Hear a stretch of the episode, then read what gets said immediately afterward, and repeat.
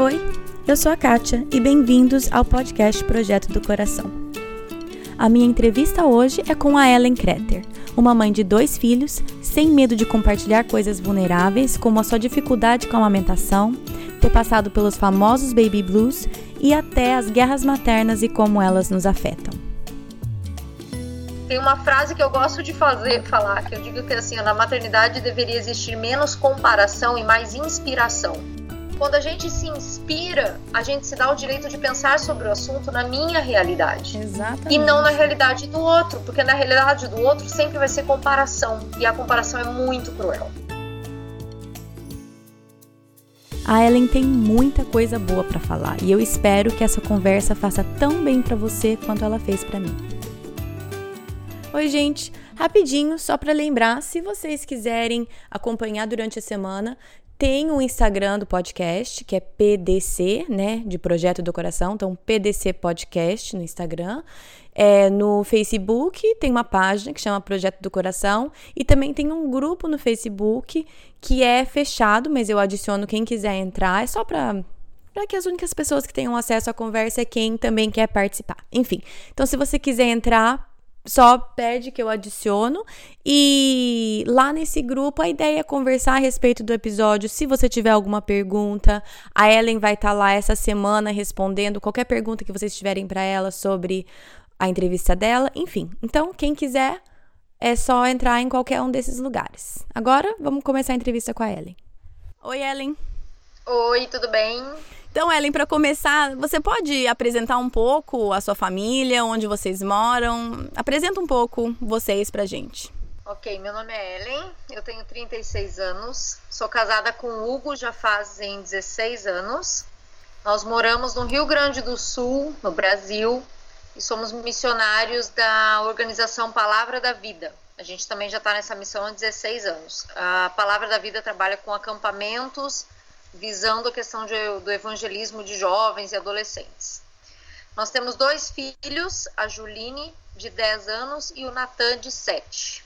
Hoje em dia, hoje em dia não, né? Acho que sempre teve muita expectativa em relação à chegada de um bebê, seja primeiro, seja, seja segundo, mas eu acho que principalmente em relação àquele primeiro filho, aquela né, chegada do bebê, eu acho que hoje ainda mais, pela vida que a gente vive de Instagram, de Facebook, pela minha experiência e pela experiência de pessoas ao meu redor, que muitas vezes isso cria uma expectativa irreal do que é a maternidade.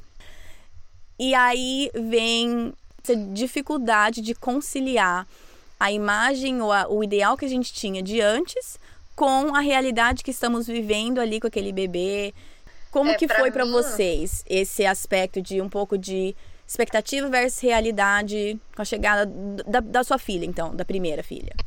Essa história vai ser longa, te prepara.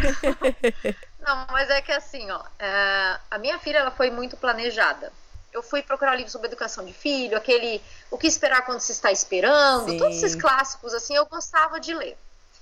Então, para mim, é, quando a minha filha chegasse, eu estaria preparada. Não que eu sabia tudo, mas eu sabia assim, não, eu tô preparada, eu quero ser mãe. Aí minha filha nasceu. Os problemas começaram na, no parto. Eu uhum. tive que fazer cesárea no parto dela. Foi um pouco frustrante porque eu tinha vontade de fazer parto normal uhum. e não pude. Mas ok, isso não era um problemão na minha vida. Uhum. Depois fui para a sala de recuperação, aquele negócio todo, o meu bebê, a Juline, né, ficou o tempo todo comigo, tal. Fui pro quarto, fui amamentar a Juline. Nas primeiras 24 horas, a Juline conseguiu destruir o bico do meu seio. Ai, ai. Porque vamos amamentar aquele negócio, né? Você pensa que é natural, a criança sabe mamar, né? Ela vai abrir a boca e vai mamar. Não é assim, né? Não, não é assim. E daí meu seio rachou já na maternidade hum. e o leite estava vindo e tava aquele negócio do seio duro ainda, aquela coisa toda acabou que toda vez que eu tinha que amamentar era uma dor excruciante e eu hum. chorava de dor. E lá na maternidade eu comecei a pensar assim, ó, como eu vou embora? Eu lembro que na, na manhã que eu tive alta, a Juline estava na caminha, assim, né? Eu estava trocando a roupa dela lá na caminha. Eu lembro que eu olhei para ela e comecei a chorar. E eu comecei a pensar assim: eu não sei se eu quero levar junto. É. Eu queria, era minha filha, mas ao mesmo tempo me deu um medo de como eu ia me virar em casa. Uhum. E eu tive, é, depois de um tempo, eu soube como que é o nome disso. Não é depressão pós-parto, mas eu tive um negócio que eles chamam de baby blue. Sim. Que é uma tristeza inexplicável. Sim. Eu tive isso. Eu vim para casa e o que aconteceu nos primeiros dez dias, principalmente, foi que eu não conseguia entender o que estava acontecendo comigo. Eu lembrava que eu tinha planejado a minha gravidez, que eu tinha planejado a minha filha, que tudo estava perfeito, como eu sempre sei. Ela era linda, ela nasceu bem, ela era perfeita. Mas eu olhava para aquela criança e eu não sentia nada. Uhum. Eu não sentia raiva, mas eu também não sentia amor. Uhum. E eu ficava com aquela frase: quando nasce um bebê, nasce uma mãe. E eu falava: cadê a parte do nasce uma mãe?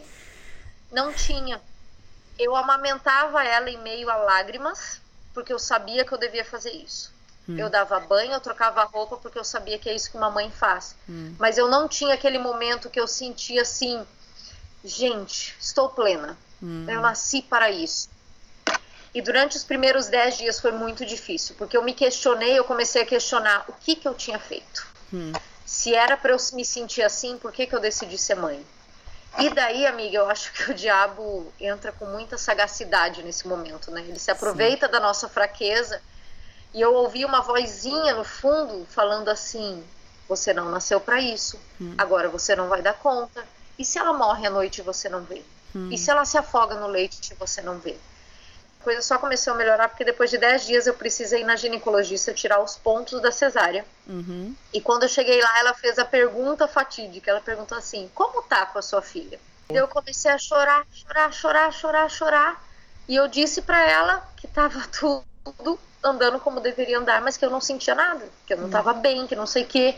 E eu usei minha ginecologista como psicóloga, falei, falei, falei. E eu lembro que ela me deu a explicação que eu precisava. Ela falou assim, Sim. assim: Ellen, o fato só de você falar que está amamentando já é uma grande prova de que você vai ser uma excelente mãe. Hum.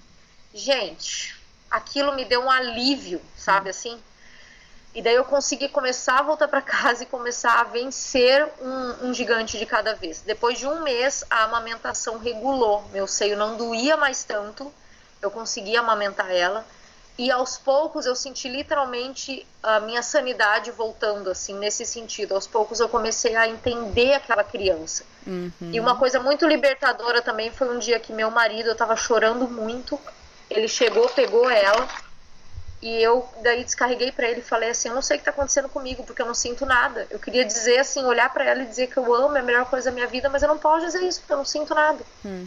e o meu marido olhou para mim e falou assim Ellen você acha que para mim agora eu tenho um monte de trabalho para fazer?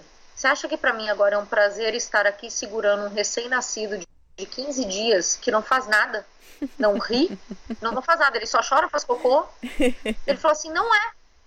Ele falou assim: ela é a estranha no ninho. Uhum. Ela chegou agora. Sim. A gente está conhecendo uma pessoa que a gente não conhece. Uhum. E esse conhecer vai começar a gente agora lidando com o choro, tal. Daqui a pouco a gente vai saber por que, que ela chora. Daqui a pouco ela vai saber por que, que a gente faz tal barulho. Ela também não sabe. Tudo é muito novo. Sim. Ele falou como uma, um estranho que chega na tua casa e você vai conhecer, assim é a nossa filha. E a gente não ama uma pessoa estranha a primeira vez que a gente vê ela. A gente ama conforme a gente convive. Hum. Menina, foi a voz de Deus falando comigo. Ah. Então aquilo foi muito libertador. Então acho que a grande primeira expectativa frustrada que eu tive, um choque de expectativa com realidade, foi a chegada do bebê e toda essa questão do, desse amor maternal. Eu acho muito lindo quando falam assim, quando nasce um bebê, nasce uma mãe, mas essa frase ela não é verdadeira, porque eu acho que uma mãe ela nasce a partir do trabalho, a partir do dia a dia, a partir das noites mal dormidas, o amor por um filho você tem naturalmente, você gerou, ele saiu de você, mas não é uma coisa que você sente, que nem eu senti amor pelo meu marido, que eu era casada há 5, 6 anos já. Sim. É diferente. A gente não criou afinidade, a gente não criou uma cumplicidade, um relacionamento ainda. O serzinho acabou de chegar. E é um serzinho que te suga. Ele suga teu leite, ele suga tuas noites de sono, ele suga Sim. teu tempo livre, ele suga tudo. E esse sacrifício ele é necessário, é, mas ele também é difícil. Sim. E as pessoas às vezes não falam nisso, né? Às vezes parece assim romântico esse negócio de, ah, não, porque eu acordo para dar de mamar para minha filha, ah, porque eu não tenho mais tempo livre, porque eu me dedico para minha filha. Hum. Meu, ok, mas não é tão simples assim. Eu não. sentia falta de tomar banho sem uma criança chorando. eu sentia falta de fazer xixi sem uma criança chorando. A gente já conversou sobre isso, né? Mas eu tenho uma aflição com essa frase de nasce um bebê, nasce uma mãe. Porque eu, eu, o Thiago fala assim, eu tenho uma raiva dessa frase, porque ele, ela traz um sentimento de de culpa e de que não sou adequada para essa tarefa, porque exatamente do jeito que você falou, porque se nasce aquele bebê e você fica completamente perdida, de repente você acha que algo deve estar errado comigo. Porque se, se isso é verdade, se para todo mundo acontece tão naturalmente, então o erro está onde? O erro está em mim, certo? E aí exatamente Sim. o que você falou, aí que o diabo entra e pega essa, essa duvidazinha e consegue atordoar mesmo a nossa mente, da, da maneira que você falou mesmo. E. e a... Não pode falar. falou de Facebook, Instagram. Não, quando falou de Facebook, Instagram, é interessante porque até eu ter filho, todas as fotos que eu via de pessoas, amigas minhas até, que tiveram bebês, eu te confesso, eu nunca vi uma foto que a mãe tá descabelada, que a mãe tá chorando com a criança no colo, que a criança... porque é óbvio, a gente não posta isso. Não. E eu não estou dentro da casa das minhas amigas. Uhum. Eu tive amigas, eu visitei elas, elas falavam, bato podre de cansada, morrendo de sono. Mas na hora que eu tô lá, ela tá me recebendo, ela tá rindo, ela pega o bebezinho, ela cheira, ela beija. Então na minha cabeça eu pensava assim, é uma coisa que o teu corpo reage natural, uhum. entendeu? Essa coisa da falta do sono, tal, você vai conseguir, porque todas as passos você vai conseguir realmente a gente consegue, mas eu não sabia que era tão sofrido. Eu não hum. sabia que a amamentação era tão sofrido, que não dormir era uma coisa que ia me fazer chorar, literalmente Sim. chorar por não dormir. E eu falava, Sim. gente, eu tenho 26 anos e eu tô chorando de sono, parece uma criança. Mas assim, só quando você tem filho você entende a intensidade que é essa negação do sono, do, do período para tomar um banho, e, e, isso não é mostrado em rede social. E não estou fazendo uma hum. crítica. É óbvio que ninguém vai entrar descabelado e tirar uma foto. Mas a questão é que, de novo, acaba passando uma imagem falsa. Uma Sim. imagem do que não é realmente o que a pessoa passa todos os dias, entendeu? Sim, é, eu concordo. E até uma coisa que eu queria mencionar, igual você falando, por exemplo, não sinto amor pela minha filha, né? Enquanto estava falando isso, eu comecei a pensar que se a gente acredita que um amor, que amor é uma decisão, não é uma emoção. Então, na verdade, o cuidado que você estava tendo com a sua filha, só o fato de você cuidar dela dia após dia, amamentar, trocar fralda, estar com ela, segurar, dar colo, tudo isso era você amando a sua filha. Só que a gente tem Sim. outra coisa, é uma falsa, é uma falsa concepção que o amor é um sentimento. É claro que muitas vezes a gente sente esse amor, só que o amor é uma decisão. A única razão que eu e o Thiago estamos casados até hoje é porque a gente tomou uma decisão que a gente ia amar um ao outro para sempre, porque a gente fala para várias pessoas que se não fosse pelo nosso compromisso com Deus, nosso casamento tinha acabado algum momento daqueles primeiros dois anos. Né, tu sabe que esse ponto que tu falou é muito importante, porque assim, porque a gente tem um parâmetro do que é amar e demonstrar esse amor a gente entra nas famosas guerras maternas. Hum. Aí eu fiz cesárea, não fiz parto normal, eu sou uma mãe pior. Eu não consegui amamentar meu filho, meu filho teve que tomar NAN e fórmula, eu sou uma mãe pior. E eu lido, já lidei com algumas mães frustradas porque elas tinham o sonho hum. de um parto normal, de amamentar, de dar tudo certo. E meu, saiu tudo errado não porque foi errado, mas porque eu creio que nada foge do controle de Deus, não. porque as coisas eram para ser assim. Uhum. E a pessoa daí tem que lidar com questõezinhas do tipo, ai, mas você não amamenta, ai, mas você não sabe o que é melhor para teu filho, ai, mas isso e aquilo. Eu falo assim, gente, a gente não tá lá dentro da casa da pessoa para ver o que ela penou tentando e não conseguiu. Sim. A gente não tá lá para ver tudo que ela passou. Então, realmente, a gente usar parâmetros do que, que faz de ser certo ou errado para dizer que uma mãe é melhor que a outra ou que ama mais o filho que a outra é hum. muito cruel. É, vamos... Realmente esse parâmetro não existe, né? Não, vamos falar um pouco sobre essas guerras maternas também, porque é uma realidade que todos nós vivemos de alguma maneira, certo? Seja ela declarada desse jeito, com grosseria, com coisas assim, ou seja ela extremamente disfarçada. ou seja ela disfarçada com, por exemplo, ai, é isso que você escolheu fazer? Ah, então tá bom, né? Tudo bem.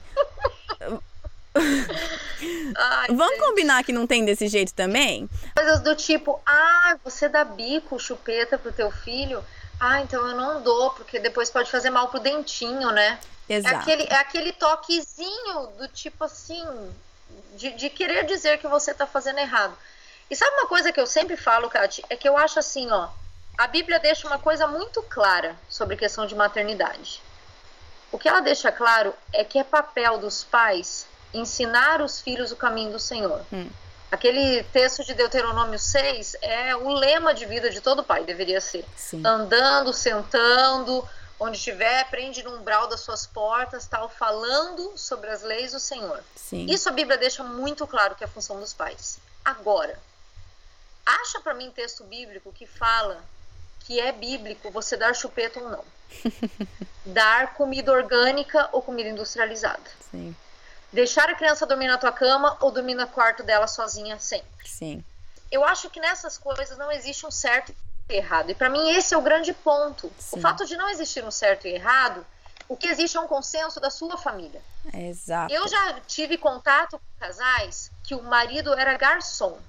Sendo garçom, o cara chegava em casa duas da manhã, todo dia. Era o horário de trabalho dele. O que, que essa mãe fazia? Ela colocava a criança para dormir às 10 da noite, que estava morrendo de sono, e quando dava uma da manhã, ela acordava a criança. A criança ficava acordada até umas 13 e meia, 4, e depois ela voltava a dormir. Por hum. quê? Para que o pai visse o filho. Exato. Aí eu vou olhar para uma mulher dessa e vou dizer assim: ah, mas que absurdo, tu não sabe que o sono é importante pro teu filho? Barará, Gente, é claro que é importante. Agora, entre o sono e a criança ter convívio com o pai, o que, que a gente escolhe? Exato. Então, às vezes, eu acho que a gente julga as pessoas por coisas que elas fazem diferente de nós mas a gente não sabe o contexto. Eu creio que existe um bom senso, né? Se você abre a internet, está cheio de artigos falando questão de alimentação saudável para a criança, falando questão de rotina de sono, rotina de casa. Mas tudo isso são dicas. Sim. Dicas de coisas boas para você fazer. Não quer dizer que você não fazer daquele jeito vai estar errado, né? Sim. Eu acho que as guerras maternas, elas entram nisso, elas são muito ruins, porque no fundo elas não estão aí para ajudar. Elas Não. estão para competir. Exato. Tem uma frase que eu gosto de fazer, falar, que eu digo que assim, na maternidade deveria existir menos comparação e mais inspiração. Hum, excelente. Quando eu olho para Cat, para Cat, Cat, eu só te chamo de Cat. Pode chamar do que quando quiser. Eu você, quando eu olho para você, para as fotos que eu vejo tua, em vez de eu me comparar e pensar, gente, ela tem três filhos, que lindo ter família grande, porque ela fica, ela faz aula com os filhos dela em casa, em vez de mandar para a escola, porque isso e aquilo, e me comparar e achar assim, bah, eu sou uma péssima mãe mesmo que mando meus filhos para a escola, que só tive dois e não quis ter mais, eu deveria olhar e me inspirar. A inspiração é o quê? O que, que tem no outro que eu posso adaptar para minha realidade e que vai ser produtivo? Hum. Então eu me inspiro ah, a pessoa dá aula em casa? Bom, não é a minha realidade. Mas eu posso me inspirar nisso Sim. e pegar ideias de trabalhinhos, de coisa que em dias de chuva, em vez de ficar só vendo televisão, eu vou fazer trabalhinhos. Sim. Se é uma coisa que eu tenho tempo. Eu posso olhar para a mãe que dá comida orgânica para a criança e me inspirar e talvez estudar, ver que isso é um pouco mais saudável e parar de dar tanto miojo. Entende o que eu quero dizer? claro. Eu estou usando extremos. Mas exatamente. Eu assim, extremos, exemplo mas é isso, quando a gente se inspira, a gente se dá o direito de pensar sobre o assunto na minha realidade. Exatamente. E não na realidade do outro, porque na realidade do outro sempre vai ser comparação. E a comparação é muito cruel. É, uh, tem um ditado bem que, que a comparação ela rouba a nossa alegria. E é isso, né? Então, ao olhar outras mães, menos comparação e mais inspiração. Eu, eu vou lembrar disso bastante, porque esse é excelente. Eu posso olhar para outras mães e me inspirar. E eu Sim. igual, se eu for fazer a mesma coisa que você fez comigo, olhando para você, eu vejo a foto de você deixando seus filhos rolarem na lama. Eu acho isso fantástico. E eu olho para minha realidade e eu vejo meus filhos pulando na poça e eu mordendo meus lábios, eu posso olhar para você e me inspirar e falar: "Não, se a Ellen deixa o filho dela rolar na lama e ele é feliz por isso, eu posso deixar ele também pular nessa poça contente e sorrir e calar minha boca." ser menos encanado, né, com algumas coisas. É, mas não é, é exatamente isso. É exatamente isso. Então, eu gostaria, vamos tentar encerrar aqui. Eu gostaria que você talvez desse umas dicas pra gente. Não queremos ser essas mães que entram nessas guerras maternais. Não queremos ser essas mães que cutucam falando: "Hum, que legal essa chupeta pro teu filho, né? Eu escolhi não, mas que bom para você". Não queremos ser essas pessoas quais são algumas dicas ou pontos que você pode falar para a gente para que a gente possa ser mães que acolham ao invés de mães que instigam comparação e crítica? Eu acho que uma grande coisa realmente é essa da, da comparação, né, e inspiração. Uhum. Acho que outra é a gente sempre lembrar que o nosso teto é de vidro. Hum. Eu gosto muito dessa ilustração. Eu acho que quando você lembra que o teu teto é de vidro, você julga menos, porque aquilo que você julgou, você pode receber um dia. Hum. Sabe assim? Eu fiz muito isso antes de ter filho, muito. Do tipo, imagina que meu filho vai se jogar no chão do mercado fazendo birra, bem capaz. Imagina. Até que meu filho fez. Claro. Imagina, até que ele fez. Imagina que eu vou admitir que meu filho bata em mim até que um dia ele bateu. De novo, é claro que eu vou ter, eu vou ter que ter uma atitude correta com Sim. relação a essa indisciplina da criança, é lógico. Sim. Mas assim, é muito fácil a gente olhar para o outro e falar assim, hum, olha lá, não controla a criança tal. A gente precisa lembrar que o nosso teto é de vidro. Hum. E que quando o nosso teto é de vidro, é melhor a gente fazer menos promessas para nós mesmas.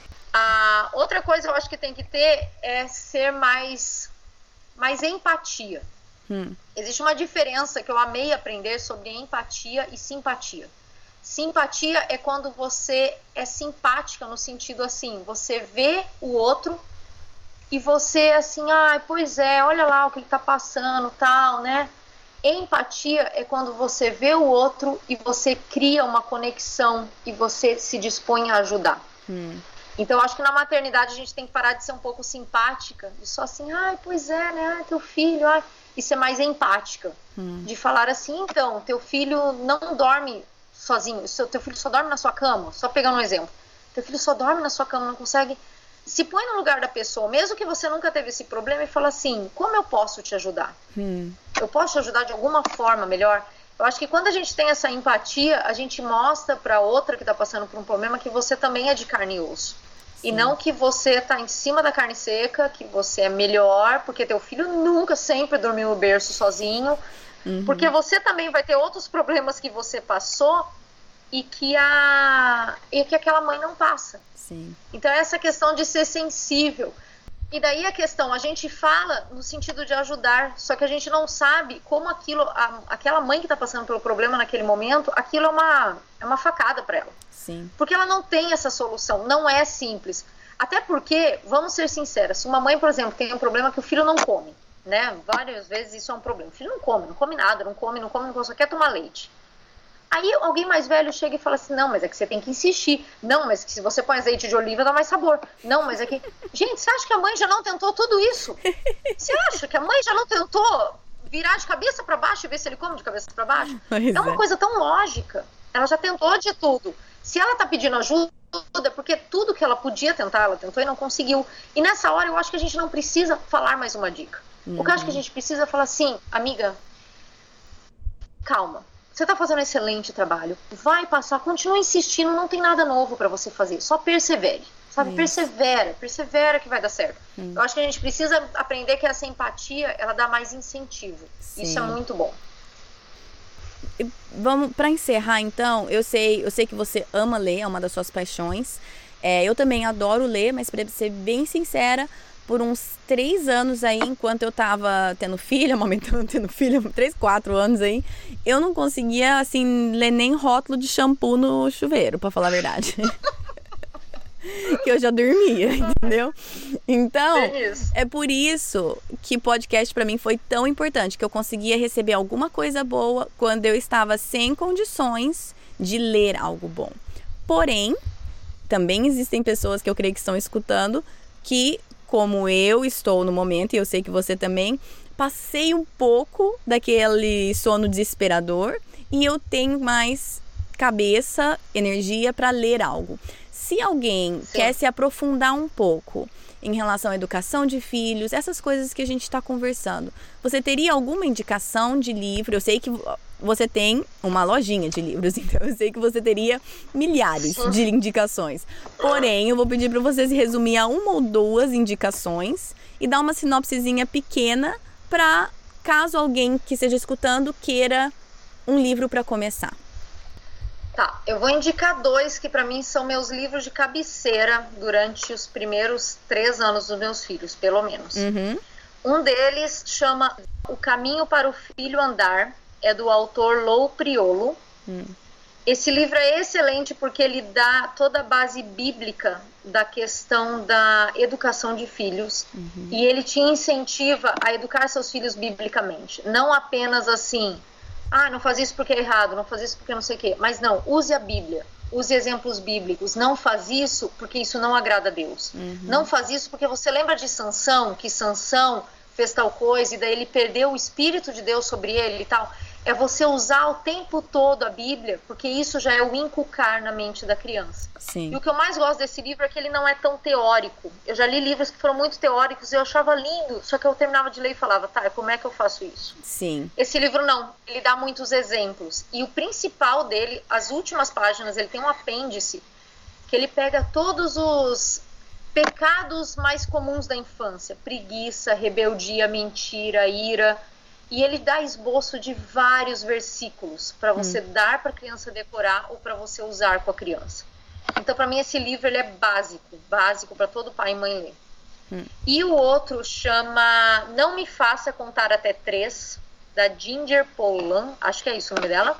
Certo. Esse livro é fantástico. É escrito por uma mãe de três filhos e ela fala sobre a questão da obediência no sentido de ser, de como seria, deveria ser a obediência da criança e como deveria ser a disciplina dos pais. Então ele é muito prático, é muito. Você lê ele rápido porque ela escreve de um jeito muito legal. Hum. E a base desses dois livros é uma coisa que eu já tinha aprendido antes de ter filho numa palestra, eu nunca mais esqueci. Mas esses dois livros vão tratar disso.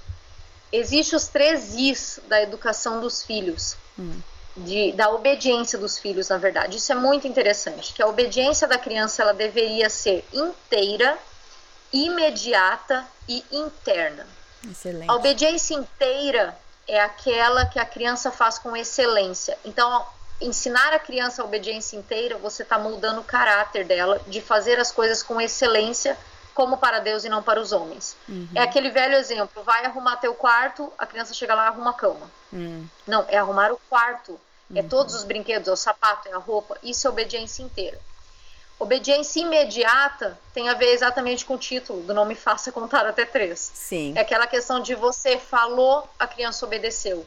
Isso ensina a criança sobre submissão à autoridade e ela vai usar isso para o resto da vida. Hum. É a questão de você deu uma ordem, vai tomar banho, ela vai tomar banho. Ela não fica enrolando, ela não fala, espera aí. Isso para mim é um desafio até hoje. Hum. Mas eu vejo como é importante eles entenderem que existe uma autoridade e essa autoridade deve ser obedecida. E a obediência interna molda a questão do caráter no sentido de você ser por completo uma pessoa íntegra. Hum. Então, assim, vai arrumar teu quarto. A criança vai, mas por dentro ela tá com aquela respiração e aquele revirar de olhos que a gente conhece, sabe? Sim. Não quer fazer. Então, assim, tem reações dos nossos filhos que a gente vê que eles obedecem, mas por dentro eles estão com raiva. Sim. E a gente tem que tratar essa raiva. A questão hum. dele entender que eu devo obedecer internamente também. Não é só externamente. Hum. Eu tenho que obedecer querendo fazer isso porque eu entendo que minha mãe é uma autoridade, eu tenho que fazer. E esse é um muito importante porque é o jeito que ele vai aprender a obedecer a Deus. Hum. Se ele não aprender a me obedecer de uma maneira interna, ele sempre vai ser aquele crente de aparência. Hum. Na igreja ele faz as coisas certo, mas quando ele está isolado, ele faz o que ele quer, porque ele não tem uma obediência interna. Então esses dois livros eles vão, eles nem nem a questão deles citarem isso, mas eles lidam com esse conceito de uma forma muito boa. É muito legal. Mas me fala uma coisa, esses livros eles dão dicas práticas, porque por exemplo, eu escutando, eu adorei tudo que você acabou de falar. E eu tô aqui com a minha cabeça rodando pensando nos meus filhos. É... eu tô pensando que eu espero que seja que isso seja tratado como um processo e não simplesmente como faça isso, isso, isso e o resultado é isso. Ah, mas eu acho que é exatamente isso. Tanto que eu te falei, igual eu tenho uma filha de 10 um de 7. Uhum. Se eu for te dizer, a de 10, em termos assim, dela me obedecer na hora que eu peço, ela faz, ela faz as coisas com excelência, ela já aprendeu um pouquinho disso, assim, então ela faz bem feito, ela arruma bem o quarto dela. Mas eu ainda luto com ela com essa questão interna. Só que daí entra aquela coisa que eu converso com ela hoje, é conversa. Sim. Então eu converso com ela e até hoje eu mostro pra ela, eu falo assim, filha, tem coisas que eu não quero fazer. Você acha que eu quero limpar a casa? Hum. Não, não quero. Por mim, eu ficava sentada vendo televisão. Mas nem tudo na vida é porque a gente quer. Sim. Muita coisa é porque a gente precisa. Então, assim, eu acho que esses livros são bons porque eles te incentivam, eles te dão dicas, mas vamos de novo, expectativa e realidade. Sim. Filhos não são máquinas. Sim. Que você faz isso, ele funciona assim. Filhos têm a vontade própria deles. Sim. Eu acho que isso é um processo longo. E, Cat, vamos ser sincera, nós sabemos obedecer a Deus por inteiro sempre? Exato. imediato sempre. Exato. Então, da mesma forma que se eu não obedeço ainda ao meu Pai celestial dessa forma que eu tô falando, em algumas áreas sim, mas em outras eu ainda luto, como é que eu posso exigir isso de uma criança de 7, 10 anos imediato? Então, realmente, eu acho que é sempre um processo, mas eu acho que o bom de livros bons é que eles se tornam um incentivo. Você olha e fala assim: é possível. Outras pessoas fizeram e conseguiram. Outras pessoas almejaram isso e estão na luta por isso e elas deram as dicas, elas deram a base bíblica. Eu acho que na educação de filhos, os livros e a Bíblia principalmente serve para isso, entendeu? Ela te mostra que é possível se você perseverar. Isso para mim é um incentivo. Deus não vai me exigir da noite para o dia que meus filhos tenham obediência perfeita. Então eu tenho a vida deles toda para ensinar isso. Né? Hum, eu espero conseguir dar logo para eles aprenderem logo. Mas é claro, Sim. assim como eu tô aprendendo a obedecer a Deus, eles também vão ter que aprender ao longo do tempo, né? Então, é uma... E claro, entra o trabalho, entra o trabalho do Espírito Santo, não vamos esquecer isso, né? Eu posso ser uma excelente mãe, mas eu não faço milagre que só o Espírito Santo vai fazer no coração deles. Né? Exatamente. Eu acho assim que essa conversa é extremamente produtiva, mas eu acho que se a gente não tiver a Bíblia como centro, não passa de sabedoria de homens, né? E a sabedoria de homens, ela é falha. Sim. Mas tem um versículo que realmente é o versículo da maternidade para mim. É o versículo de Isaías 40, 31, super conhecido, que fala: Mas os que esperam no Senhor renovam suas forças, voam alto como águias, correm, não se cansam, caminham e não se fadigam. Hum. Quando eu tive a minha filha, que eu estava passando por todo esse processo que eu contei, esse versículo me veio na mente. Eu lembro que eu escrevi e coloquei no espelho do meu banheiro ele para eu ler todo dia. Hum. Só que eu lia ele e reclamava para Deus, porque eu falava assim: Deus, eu quero ser como a águia, eu quero voar alto, eu quero correr e não cansar, caminhar. Só que Deus, eu tô me arrastando, tô vivendo cansada, eu não consigo chegar nesse alvo de ser essa mãe super ótima que dá conta de tudo. E até que um dia, amiga, assim, ó, quase que audivelmente, eu ouvi Deus falando assim para mim: Ellen, qual é a primeira parte do versículo? Hum. E a primeira parte ele fala: os que esperam no Senhor. Hum. Então eu queria dizer para alguma mãe que está cansada, frustrada, eu só queria dizer assim, ó, que não é na sua força, não é no seu poder, mas é no Senhor. E sim é esperando. E esperar significa você viver momentos que você não controla.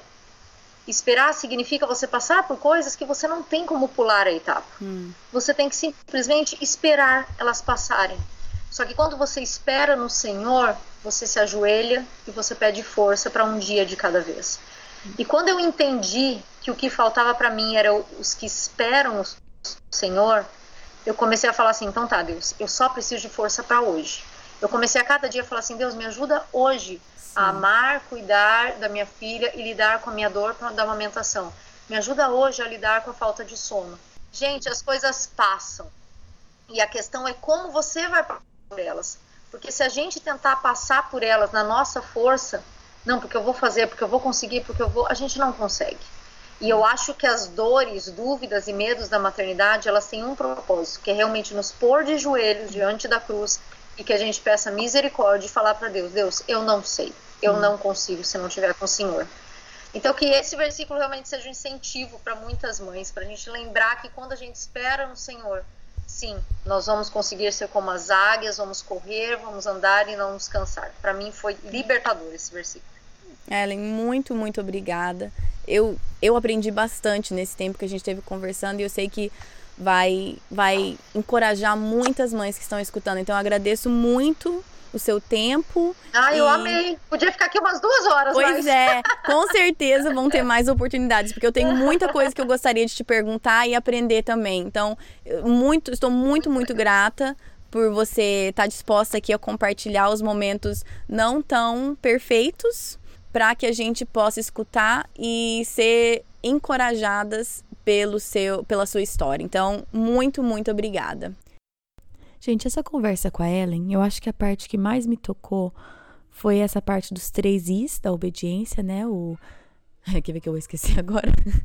a obediência tem que ser imediata, é, por inteiro e interna. Eu acho que essa parte por interna é a que eu quero focar mais. Eu quero que, com a ajuda de Deus, eu quero mudar o coração dos meus filhos e não só o comportamento externo deles. E eu gostei muito dela ter colocado a ênfase no versículo de os que esperam no Senhor. Então, eu tô nessa fase. Meus filhos são pequenos e eu, eu sinto que eu tô nessa fase de esperar no Senhor que Ele vai fazer esse milagre no coração dos meus filhos. É Ele que vai fazer com que essa obediência que eu estou exigindo deles seja interna. E é Ele que vai mudar o coração deles. Então, essa parte é o que vai ficar comigo essa próxima semana de esperar no Senhor que quem faz o trabalho é Ele. Uma outra coisa que eu queria pontuar é que a Ellen menciona ter passado por um período de baby blues. É, a estatística hoje em dia é algum lugar entre 70% a 80% das mães passa por, por esses baby blues. E tem a duração geralmente de mais ou menos duas semanas.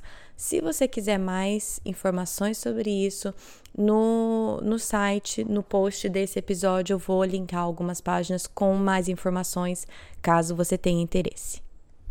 E, ironicamente, depois de ter falado todos os lugares que você pode me achar nas redes sociais, o assunto do mini episódio da semana que vem é justo isso: redes sociais é, o uso, o abuso delas. E, como sempre, eu vou tratar a partir da minha própria vida. Eu vou falar das minhas dificuldades, é, dos meus aprendizados em relação a isso e coisas que eu acho que eu devo melhorar. Então, eu creio que eu não sou a única que tem dificuldade com essas coisas, então é isso que eu vou falar um pouquinho a respeito na semana que vem. Então, até mais! Na Bíblia, em Miqueias 5:5, está escrito que ele será a sua paz. Se eu acredito na Bíblia, eu acredito que apesar das minhas circunstâncias, ele será a minha paz. Meus filhos estão tocando terror dentro de casa, ele será a minha paz. Estou me sentindo culpada por não passar mais tempo com os meus filhos? Ele será a minha paz. Estou cansada de ter as mesmas brigas de sempre com meu marido? Ele será a minha paz gritei e perdi a paciência de novo, Ele será a minha paz. Vamos tentar lembrar disso e, com a ajuda de Deus, escolher a viver nessa paz todos os dias. Porque o amor é uma decisão. Você está decisando. Decisando é bom, né? Decisando. Você. Você está decidindo